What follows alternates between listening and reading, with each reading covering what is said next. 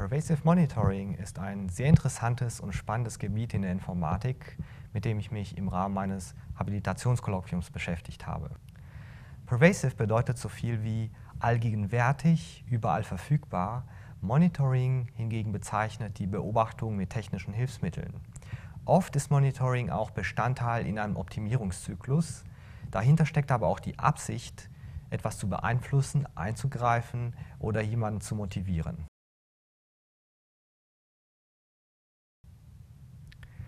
Es gibt eine Reihe von Möglichkeiten, in denen Pervasive Monitoring im Alltag eingesetzt werden kann.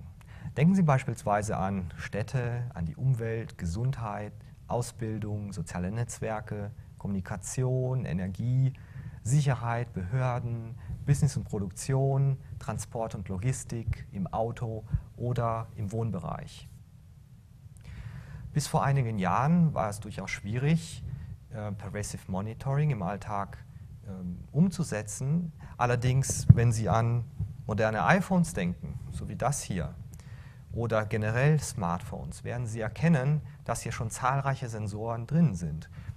Im iPhone beispielsweise haben Sie einen Annäherungssensor, Sie haben einen Umgebungslichtsensor, Sie haben einen Beschleunigungssensor, einen Navigationssensor, einen Kompass, einen Neigungswinkelsensor, ein Gyroskop, zwei Mikrofone, um Geräusche besser zu unterdrücken, und sogar zwei Kameras. Also alles in allem haben sie Sensoren für Kommunikation, für Kontext und für Ortsbestimmung. Und darüber hinaus ist diese Plattform auch noch leicht erweiterbar. Sie ist kostengünstig, allgemein programmierbar.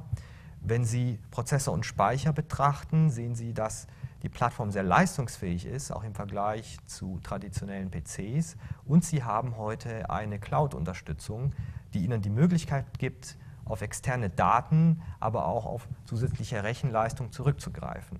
Und erstaunlicherweise, obwohl all diese Sensoren hier drin sind, erfährt ein Smartphone heutzutage eine breite Nutzung auf freiwilliger Basis.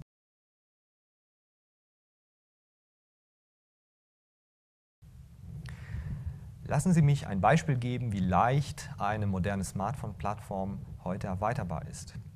Was Sie hier auf der aktuellen Folie sehen, ist ein Spielzeug, das in der Luft fliegen kann. Sie können dieses Spielzeug einerseits mit Ihrem iPhone steuern, gleichzeitig können Sie TV-Signale, die dieses Spielzeug aussendet, auf Ihrem Smartphone sehen. Es ist also sehr, sehr leicht, Ihr eigenes Auge am Himmel zu realisieren. Ein weiteres Beispiel ist äh, ein Auge im Weltraum. Sie sehen hier zwei Hobbyisten, die sowas wie einen eigenen Wettersatelliten gebaut haben, was ich sehr, sehr erstaunlich finde. Denn alles, was sie gebraucht haben, war eine isolierende Verpackung, die später an einem Ballon aufgestiegen ist. In dieser isolierenden Verpackung war ein iPhone, das kontinuierlich GPS-Signale gesendet hat und eine Videokamera, die Aufnahmen von der Erde gemacht hat. Aus dem Gebiet Pervasive Monitoring gibt es sehr viele interessante Themen. Mich haben an dieser Stelle insbesondere drei Themen interessiert. Wenn Sie aus der Weltraumperspektive wieder auf die Erde gucken, werden Sie feststellen, dass es sehr viele große Städte gibt, in denen jetzt Verkehrsprobleme entstehen.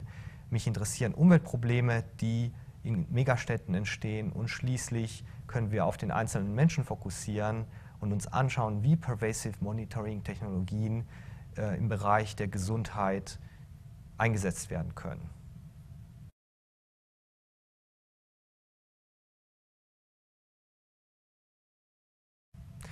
Gerade meine Generation wird mit einer wachsenden Weltbevölkerung konfrontiert werden.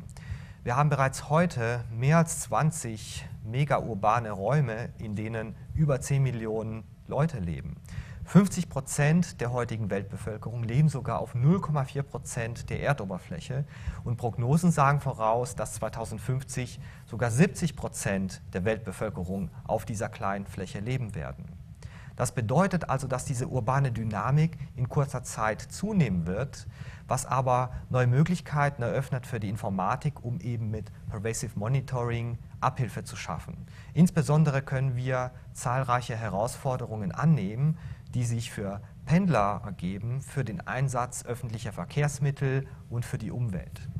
Beispielhaft möchte ich hier Peking herausgreifen als eine Megastadt. Innerhalb eines Jahres zwischen 2009 und 2010 hatten wir eine Bevölkerungszunahme von 560.000. Gleichzeitig ist die Anzahl der PKWs um 800.000 gestiegen. Das sind signifikante Zahlen, wenn Sie daran denken, dass im Jahr 2010 in Deutschland 2,9 äh, Millionen Neuanmeldungen bei PKWs zu verzeichnen waren, laut Kraftfahrtbundesamt. Zusätzlich kommt in Peking, dass sie 67.000 Taxis auf den Straßen haben, plus die vielen Touristen, die am Tag Peking besuchen.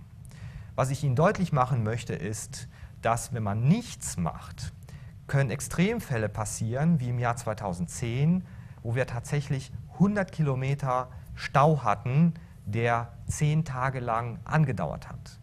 Und spätestens, wenn wir in so einem Stau übernachten müssen, werden wir uns fragen, was man hätte anders machen können. Und genau das möchte ich Ihnen jetzt im Folgenden erläutern. Es gibt einen innovativen Ansatz, der Pervasive Monitoring zur besseren Stadtplanung nutzt. Er stammt von Microsoft Research aus Peking, von Zhong Yu und anderen und er setzt Taxis als Verkehrssensoren ein. Wie kann das funktionieren? Zum einen stellen Sie sich vor, dass ein Taxi einen GPS-Sensor hat, der genau feststellt, wo sich das Taxi zu einem bestimmten Zeitpunkt befindet. Dazu gibt es noch einen Gewichtssensor, der feststellt, ob das Taxi mit zusätzlichen Fahrgästen belegt ist oder nicht. Aus so einer Taxitrajektorie kann man also die Durchschnittsstrecke und die Durchschnittsgeschwindigkeit ermitteln. Darüber hinaus wird der Stadtplan von Peking in disjunkte Partitionen zerlegt. Und es wird angenommen, dass Verkehr eben von einer Region, von einer disjunkten Region in eine andere Region fließen kann. Es gibt also gerichtete Transitionen, die den Verkehr zwischen solchen Regionen modellieren. Wenn Sie ein Regionenpaar also hernehmen, erhält man aus der Menge der zugehörigen Transitionen das Verkehrsvolumen basierend auf den Taxitrajektorien, die damit assoziiert sind, die erwartete Geschwindigkeit und ein Maß für Umwege, Theta, das eben aus dem Verhältnis der durchschnittlichen Strecke zu der Zentroiddistanz zweier solcher Regionen ermittelt wird. Jetzt wäre das Ganze viel zu einfach, ähm, wenn das schon so umsetzbar wäre. Ein weiteres Problem besteht darin, dass der Verkehr sich für unterschiedliche Tage, beispielsweise für Arbeitstage oder Ruhetage, und zu unterschiedlichen Zeiten anders verhält. Wenn Sie an eine Rush-Hour denken, dann fließt dort der Verkehr anders, als wenn keine Rush-Hour ist. Das führt dazu, dass die Autoren also pro Tag und äh, Zeitslot die Analyse verfeinern müssen. Sie definieren also eine Region zur Region Matrix M mit den Elementen, die ich Ihnen eben erläutert habe, mit der Anzahl der Trajektorien, mit der Geschwindigkeit und dem Maß für Umwege Theta. Jetzt müssen aber aus äh, diesen Matrix-Elementen nur diejenigen rausgesucht werden, die tatsächlich dominieren. Das heißt, es gibt keine andere Lösung, die dominiert. Das bedeutet also, dass hier die sogenannte Skyline ermittelt werden muss in Bezug auf der Durchschnittsgeschwindigkeit und dem Theta und das für alle Regionenpaare, die mehr Transition als der Durchschnitt in n haben. Das macht man deswegen, um eine Relevanz zu erreichen, dass man eben nicht Fehlausschläge hat aufgrund irgendwelcher unwichtigen Ereignisse. Wenn Sie also diese Skyline betrachten, die sich ergibt, haben Sie drei interessante Arten von Punkten. Zum einen, wenn die Geschwindigkeit niedrig ist und das Theta niedrig. Das bedeutet eine unzureichende Kapazität und keine Ausweichalternativen. Dann haben Sie eine niedrige Geschwindigkeit und ein hohes Theta. Das bedeutet so viel wie Umwege und ein starkes Verkehrsaufkommen. Oder Sie haben eine hohe Geschwindigkeit und ein hohes Theta. Das heißt also, äh, sie kommen schneller voran, aber nur mit weiten Umwegen und das ist natürlich ineffizient. Diese Paare, die Sie so ermitteln, können Sie zu Graphen zusammenfassen. Das bedeutet, dass Sie pro Zeitslot und Tag durch transitive Beziehungen diese Graphen ermitteln können. Und dann können Sie natürlich paarweise diese Slots hernehmen und die sogenannten Skyline-Graphen erzeugen. Das bedeutet also, Sie bekommen Verkehrsprobleme, die tagesweise problematisch sind. Was Sie dann noch machen müssen, ist über diese Skyline-Graphen eine Analyse über häufige Subgraphen durchzuführen und dann bekommen Sie die tatsächlich dauerhaften Verkehrsprobleme, die bestehen, wenn Sie von einer Region in die andere fahren. Das Ganze ist auch ausprobiert worden, das finde ich faszinierend, über ein Jahr hinweg und man hat tatsächlich Verkehrsprobleme identifiziert, wie Sie auf der aktuellen Folie sehen können. Und darüber hinaus konnte man sehen, dass nachdem bestimmte Maßnahmen ergriffen wurden, dass beispielsweise geschickt U-Bahn-Stationen an problematischen Stellen gebaut wurden, dann auch ein Jahr später der Verkehr tatsächlich entlastet wurde. Und obwohl Peking jetzt weit weg ist, hat dieser Ansatz durchaus auch für uns eine sehr hohe Relevanz. Wenn Sie an Projekte zurückdenken wie Stuttgart 21, dann könnte man diese Diskussion durchaus stärker objektivieren mit messbaren Daten, mit Argumenten, die man zum Beispiel so hätte sammeln können, dass Fahrgäste oder Pendler mit GPS-Handy sich freiwillig beteiligt hätten und freiwillig ihre GPS-Trajektorien auf dem Weg zur Arbeit gespendet hätten. Es gibt noch viele weitere Möglichkeiten, Pervasive Monitoring in intelligenten Städten einzusetzen. Beispielhaft können Sie daran denken, dass Sie abends in einer fremden Stadt ausgehen wollen und auf Ihrem Handy gleich beobachten können, wo etwas los ist. Wenn Sie losfahren wollen, können Sie auch straßengenau sehen, wie schnell der Verkehr fließt. Und das Besondere an diesen Ansätzen, die jetzt im Moment in Kalifornien erprobt werden, ist, dass man durch die Aggregation der Daten nicht mehr auf den Einzelnen schließen kann. Gleichzeitig bringen sie aber der Allgemeinheit einen sehr großen Nutzen. Unten rechts auf der aktuellen Folie sehen Sie eine Anwendung einer Stadt, die durch eine Art Schocktherapie Fußgänger und Autofahrer motivieren soll, vorsichtiger im Straßenverkehr zu sein. Diese Anwendung zeigt an Ort und Stelle, wo sie sich gerade befinden, welche Verkehrsunfälle es dort in der Vergangenheit gab.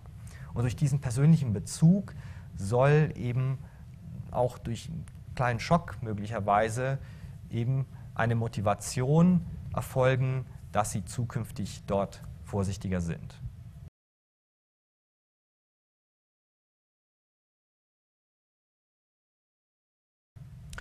Pervasive Monitoring kann auch bei Umweltproblemen weiterhelfen, die im Bereich großer Städte entstehen. Ich denke dabei an Lärmbelästigung oder Luftverschmutzung.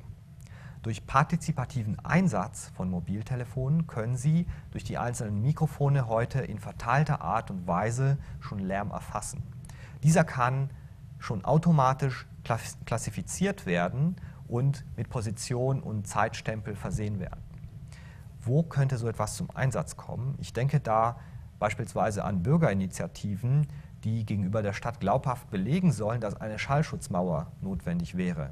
Oder aber an Szenarien von äh, Bürgern, die in der Nähe eines großen Flughafens wohnen und glaubhaft belegen sollen, dass eine Lärmbelästigung zugenommen hat. Es wäre also möglich, als ersten Schritt objektive Daten zu sammeln, die man möglicherweise sogar vor Gericht verwenden kann. Ich denke, das sind wirklich neue Möglichkeiten, die jetzt entstehen. Wenn Sie sich die Luftverschmutzung angucken, dann sind Smogpartikel ein typisches Problem in großen Städten. Allerdings können Standardhandys diese Partikel noch nicht erfassen. Zum einen, weil Sensoren, die notwendig sind, noch nicht eingebaut sind, aber auch, weil solche Sensoren sehr groß sein können. Faszinierend finde ich Ansätze, die eine Approximation versuchen mit vorhandenen Sensoren, wie beispielsweise der von Poduri und anderen, der die Standardkamera verwendet, um eben Smogpartikel in der Luft abzuschätzen. Warum funktioniert so ein Ansatz? Zum einen müssen Sie wissen, dass es einen Zusammenhang gibt zwischen der sogenannten Turbidität und der Leuchtdichte am Himmel. Die Turbidität ist eine Zahl, die sich zusammensetzt aus der optischen Dicke der normalen sogenannten molekularen Atmosphäre plus der optischen Dicke des Dunstes bzw. des Smogs, das Ganze geteilt durch die optische Dicke der molekularen Atmosphäre. Und dazwischen gibt es einen proportionalen Zusammenhang zur Leuchtdichte am Himmel. Das bedeutet also, wenn Sie diese Leuchtdichte abfotografieren, können Sie prinzipiell auf die Turbidität als Maß für Trübung zurückschließen. Das Problem ist allerdings, dass diese Leuchtdichte noch abhängt von Ihrer aktuellen Kameraposition, von der Ausrichtung, von der Sonnenposition, von der Tageszeit und anderen. Aber genau diese Daten können Sie jetzt im Standard-Handy abgreifen. Das bedeutet also, dass Sie ein Himmelsmodell hernehmen können und aus diesem Himmelsmodell die erwartete Leuchtdichte vergleichen können mit der tatsächlichen Leuchtdichte an ihrer Position und in ihrer Blickrichtung. Und genau das wurde erprobt und wie Sie hier auf dieser Folie sehen, ähm, können Sie tatsächlich einen Effekt beobachten für Los Angeles. Sie sehen also unterschiedliche Fotos von der Atmosphäre an unterschiedlichen Tagen und Sie sehen auch deutlich die Smogzunahme. Unten rechts sehen Sie die Schätzung der Turbidität mit diesem Verfahren und auf der linken Seite sehen Sie die tatsächliche Messung der Partikel in der Atmosphäre. Ich finde, das ist ein sehr erstaunlicher äh, Vorgang, ein sehr faszinierender Zusammenhang, den man mit dieser Methode hier sichtbar machen kann. Pervasive Monitoring kann auch im Naturschutz helfen und das Beispiel, was ich Ihnen jetzt vorstelle, zeigt, dass das Wort pervasive auch wirklich wörtlich zu nehmen ist. Was Sie hier sehen in dem australischen Projekt ist, dass Rinder mit einer elektronischen Kuhglocke ausgestattet wurden. Diese Kuhglocke hat einen GPS-Sender und dazu noch einen Audiogenerator und einen Zapper. Dieser Zapper funktioniert so ähnlich wie ein elektronischer Zaun, der üblicherweise eingesetzt wird und die Autoren versichern, dass er auch genauso schonend ist. Das Problem in diesem Projekt war, sensible Naturschutzgebiete zu schützen. Das ist aber in Australien schwer möglich wegen der großen Flächen, weil es eben nicht kostengünstig ist, alles zu umzäunen. Daher diese Lösung mit der elektronischen Kuhglocke. Sie können sich also vorstellen, dass moderne Cowboys am Rechner sitzen vor Google Earth und genau beobachten können, wo sich ihre Rinder befinden.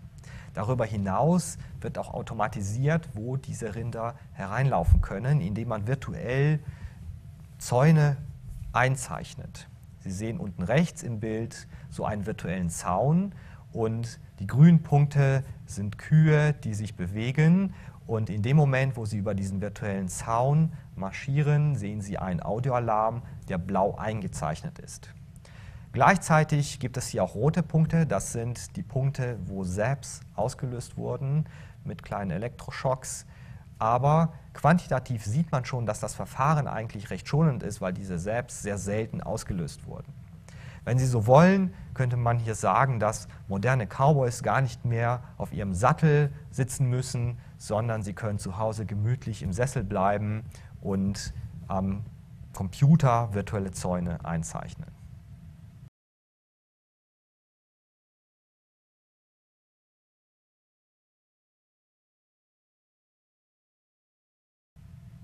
Auch im Gesundheitsbereich kann Pervasive Monitoring weiterhelfen. Schauen wir uns zunächst an, wie viele externe Sensoren es schon gibt, die an iPhones angeschlossen werden können. Sie werden sehen, es gibt Gewichtssensoren, Blutdrucksensoren, Blutzuckersensoren, Stethoskope, die Signale an iPhones übertragen, Mikroskope oder eben Software zur besseren Patientenüberwachung.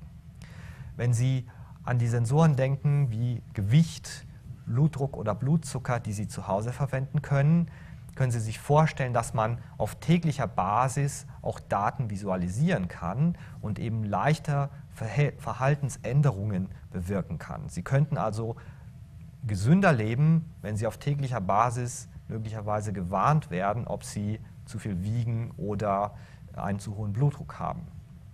Wenn wir uns die Patientenüberwachung im Krankenhaus anschauen, gibt es Szenarien, in denen Ärzte Smartphones mit sich tragen und besonders kritische Patienten besser im Blick haben.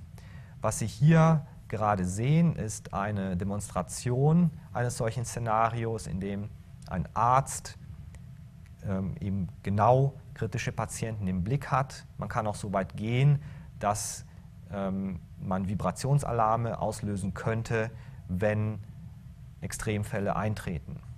Darüber hinaus kann man auch andere Daten abrufen, wie zum Beispiel die aktuelle Medikation von Patienten, um in einem Notfall sofort gerüstet zu sein.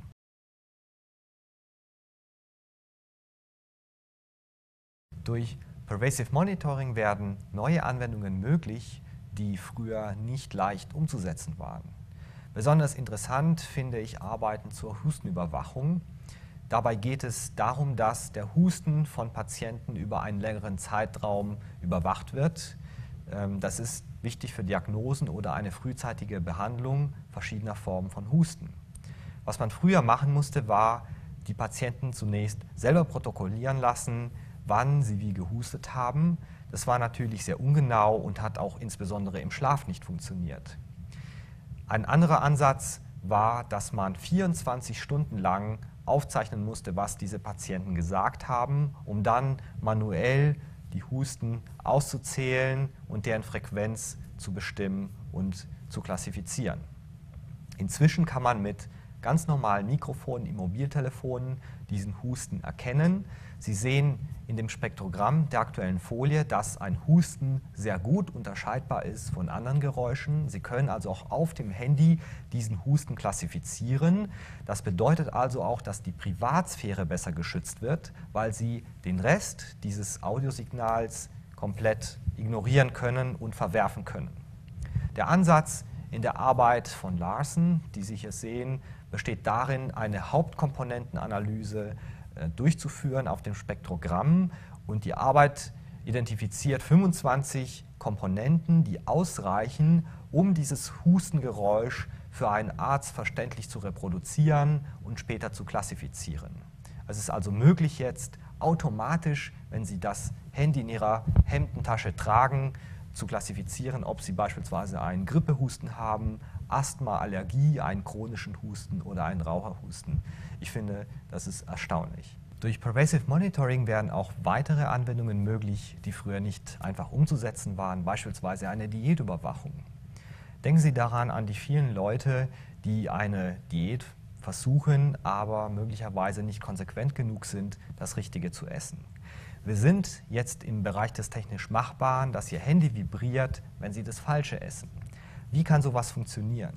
Die Arbeit, die ich Ihnen hier vorstellen möchte, stammt von Amft und Tröster und verwendet Standardkopfhörer, die so modifiziert sind, dass ein Mikrofon angebracht ist. Und dieses Mikrofon zeichnet die Kaugeräusche auf, die sich über den Schädel bis hin zum Ohr fortsetzen. Diese Kaugeräusche kann man später genauer analysieren und klassifizieren, sodass man über die Beschaffenheit der Nahrung und über diese Kaugeräusche darauf schließen kann, ob sie beispielsweise Kartoffelchips essen, Schokolade oder Gemüse. In dieser Konfiguration ist die Erkennung noch nicht perfekt. Sie liegt in etwa bei 70 bis 75 Prozent an richtigen Treffern. Allerdings finde ich, ist das eine sehr schonende Möglichkeit, diese Kaugeräusche aufzunehmen im Vergleich zu anderen Techniken, die auf Videoaufnahmen der Personen setzen.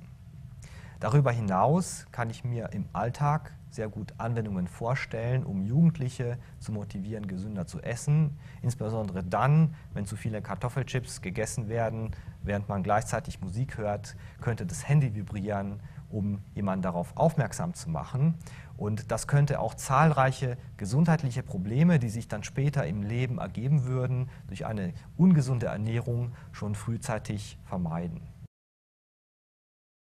Es gibt sehr interessante Trends im Gesundheitsbereich. Sie sehen auf der aktuellen Folie ein Szenario, in dem ein besorgter Vater nachts einen Hautaufschlag bei seinem Sohn bemerkt und mit dem Smartphone fotografiert. Das Smartphone unterstützt ihn für eine erste Diagnose, um festzustellen, ob er sofort ins Krankenhaus gehen soll oder erst bis zum nächsten Morgen warten soll. Technisch dahinter kann man das bereits heute realisieren mit Methoden aus dem Content-Based Image Retrieval und einer Cloud-Anbindung. Diese Cloud-Anbindung ermöglicht den Zugang zu einer Datenbank mit anderen Fotos, die dann auf Ähnlichkeit zu dem fotografierten Hauterschlag überprüft werden. Wenn man das Ganze noch mit anderen Daten kombiniert und äh, anderen äh, Sensoren, dann kann man möglicherweise damit viel genauer sagen, um was für eine Krankheit es sich handelt. Aber natürlich bleibt das letztendlich den Ärzten überlassen, diese Krankheit genau zu diagnostizieren. Um das Ganze ein bisschen zu verfeinern, äh, wurde neulich auch ein Preis ausgeschrieben von der Qualcomm äh, Foundation und da geht es darum, dass man den sogenannten medizinischen Tricorder aus der Serie Star Trek versucht nachzubauen mit aktuellen Smartphones. Das ist sehr ambitioniert, aber ich denke, der Wettbewerb wird viele Teilnehmer motivieren, die nächste Stufe des Möglichen zu erreichen. Schließlich ist der Chip in einer Pille schon Wirklichkeit geworden und wird möglicherweise im Jahr 2012 zugelassen. Wie Sie auf dem Foto unten sehen können, sind also Chips inzwischen schon so klein, dass sie in eine Pille eingebaut werden können, die Sie einfach herunterschlucken. Die Idee des Herstellers ist, das Timing und die Dosis von Medikamenten aus dem Körper heraus besser zu überwachen und die Daten, die gesammelt werden, an ein umliegendes Smartphone zur Verarbeitung und zum Versenden zu schicken. Beachten Sie, dass Sie in diesem Fall auch keine Batterie schlucken müssen da dieser Chip die Magensäure nutzen kann zur Stromgenerierung. Ich finde, das ist ein, eine sehr spannende Idee, vor allem wenn man die Konsequenzen betrachtet für Vorsorgeuntersuchungen. Möglicherweise sehen Vorsorgeuntersuchungen am Darm in Zukunft so aus, dass Sie nur noch eine Pille einnehmen und dann schließlich wieder im Wartezimmer Platz nehmen. Darüber hinaus, wenn Sie makroskopisch betrachten, wo die Trends im Gesundheitsbereich liegen. Dann äh, sehen Sie eine Integration verschiedener Datenquellen. Beispielsweise sind Städte auch daran interessiert, genauer zu überwachen, äh, in welchem Stadtteil möglicherweise infektiöse Krankheiten sich befinden und eben daraus zu schließen, wie man äh, vorgehen kann. Das Problem ist allerdings, dass sie eben zahlreiche Datenquellen haben, beispielsweise von sozialen Netzwerken oder von Transport, die sie integrieren müssen, was rechtlich durchaus problematisch sein kann, so interessant dieser Ansatz auch ist. Aber es gibt durchaus weniger invasive Techniken, die die Privatheit der Daten respektieren, um solche Szenarien umzusetzen und die möchte ich Ihnen jetzt auch vorstellen.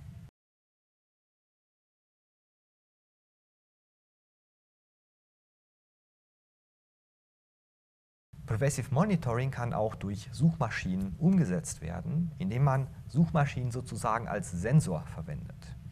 Sie können sich vorstellen, wenn jemand Keywords in Google eingibt, dass diese Suchanfragen prinzipiell Rückschlüsse erlauben, beispielsweise über den Ort oder die Zeit einer Anfrage, über Interessen, über Absichten und über zukünftige Handlungen, beispielsweise wenn Sie zum Arzt gehen wollen. Das eröffnet neue Möglichkeiten für die Analyse vieler Anfragen. Und das möchte ich Ihnen am Beispiel der Grippe demonstrieren. Das wurde von Ginsberg und anderen bereits gezeigt, dass es möglich ist, wenn man viele Google-Anfragen untersucht, zum Beispiel einige hundert Milliarden in den Jahren 2003 bis 2008, dass man daraus wichtige Informationen gewinnen kann.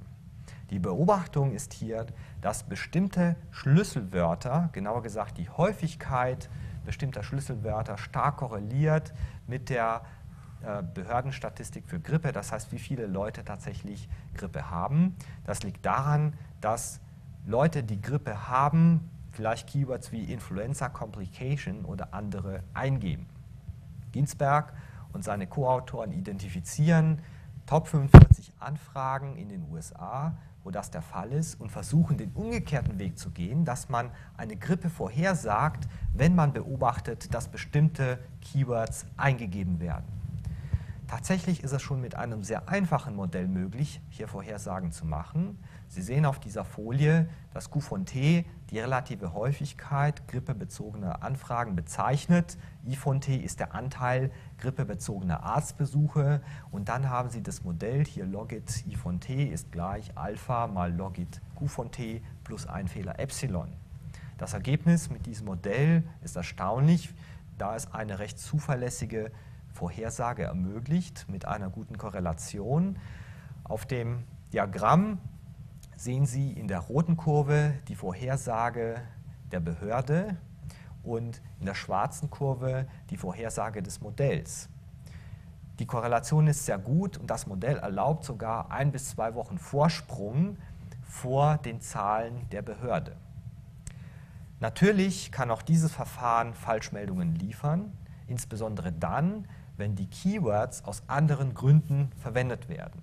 Das kann der Fall sein, wenn die Keywords bei Rückrufaktionen von Medikamenten zum Beispiel verwendet werden und nicht mehr, weil sie etwas mit Grippe an sich zu tun haben. Inzwischen ist das Ganze auch weiter zu einem Produkt gediehen. Sie können bei Google sich diese Grippewellen auch anschauen. Was Sie hier visualisiert sehen, ist, wie im Jahr 2011, Anfang 2011, eine Grippewelle über Deutschland rollt. Diese Daten basieren auf Schätzungen mit dem Verfahren, was ich eben erläutert hatte. Und natürlich stellt sich die Frage, wie genau diese Schätzung ist. Dazu möchte ich Ihnen zum Vergleich die Zahlen vom Robert Koch Institut zeigen. Sie sehen hier für den gleichen Zeitraum die klinisch labordiagnostisch bestätigten Fälle von Grippe. Und es ist wirklich sehr bemerkenswert, dass genau diese Grippewelle auch beobachtbar ist. Erstaunlicherweise funktioniert dieses Verfahren in ähnlicher Form auch für andere Indikatoren, zum Beispiel Arbeitslosigkeit. Und zwar wieder mit dem gleichen Prinzip könnte man sich vorstellen, dass eine Person, die arbeitslos wird, möglicherweise in Google Arbeitsamt eingibt, um sich zu erkundigen, wie weiter verfahren werden soll. Bei Google gibt es auch inzwischen die Möglichkeit, über Google Insights abzufragen, was die regionale Bedeutung solcher Schlüsselwörter ist. Und mit diesem sehr einfachen Experiment können Sie sogar selber feststellen, wo viel nach Arbeitsamt in Deutschland gegoogelt wird. Wenn Sie diese Trefferquoten vergleichen mit den Zahlen der Bundesagentur für Arbeit, sehen Sie auch wieder erstaunliche Parallelen, insbesondere weil viele der Top-Treffer, die Sie mit diesem Verfahren ermitteln, auch in der tatsächlichen Arbeitslosenstatistik auf der rechten Seite wiederzufinden sind. Dieses einfache Experiment ist noch nicht perfekt. Sie sehen, dass zum Beispiel links Berlin fehlt, aber man könnte das mit verfeinerten Modellen dann wieder hereinrechnen und diesen Fehler vermeiden. Weitere Arbeiten, wie zum Beispiel von Askitas und Zimmermann, versuchen noch viel weiter zu gehen und die Arbeitslosenquote vorherzusagen, basierend auf Suchmaschinenanfragen. Hierzu gucken Sie sich noch genauer zahlreiche Keywords an, auch von typischen Jobagenturen, die bei der Jobsuche verwendet werden. Und Sie versuchen mit einem ähnlichen Modell, so wie, der, äh, so wie das Modell bei der Grippevorhersage, die Arbeitslosenquote vorherzusagen. Sie sehen hier auch wieder eine erstaunliche Korrelation, allerdings gegen Ende dieser Zeitreihe eine stärkere Divergenz. Man könnte in Zukunft durchaus mit verbesserten ökonomischen Modellen hier versuchen, diese Divergenz ähm, besser in den Griff zu bekommen. Insgesamt denke ich, dass dieses Verfahren auch eine neue Möglichkeit eröffnet für die gesamte Volkswirtschaftslehre und sozusagen auch ein neues Kapitel in dieser Wissenschaft eröffnet, weil Suchmaschinen als Sensor bis jetzt noch nie in Betracht gezogen wurden. Wenn Sie mich zusammenfassen lassen, was generell Pervasive Monitoring für uns leisten kann, ist einen positiven Nutzen für unsere Gesellschaft beizutragen. Es gibt auch eine sehr positive Seite, diese Technologien einzusetzen. Insbesondere machen moderne Mobiltelefone vieles möglich. Sie haben also neues Potenzial für Anwendungen in unserem Leben, um unsere Lebensqualität zu erhöhen. Und das alles ist möglich durch leistungsstarke Hardware, die gleichzeitig auch mehr Privatheit gewährleisten kann. Schließlich muss man sagen, dass Datensammlung alleine nur begrenzten Nutzen hat. Eine intelligente Auswertung ist wichtig. Dies gilt auch für die Überprüfung und Durchsetzung der gesetzlichen Vorschriften. Denn stellen Sie sich eine Situation vor, in der Sie Akteneinsicht verlangen und Sie bekommen Terabyte an Daten und müssen dann feststellen, ob Rechte verletzt wurden und wenn ja, welche. Ohne intelligente Auswertung ist dies kaum möglich.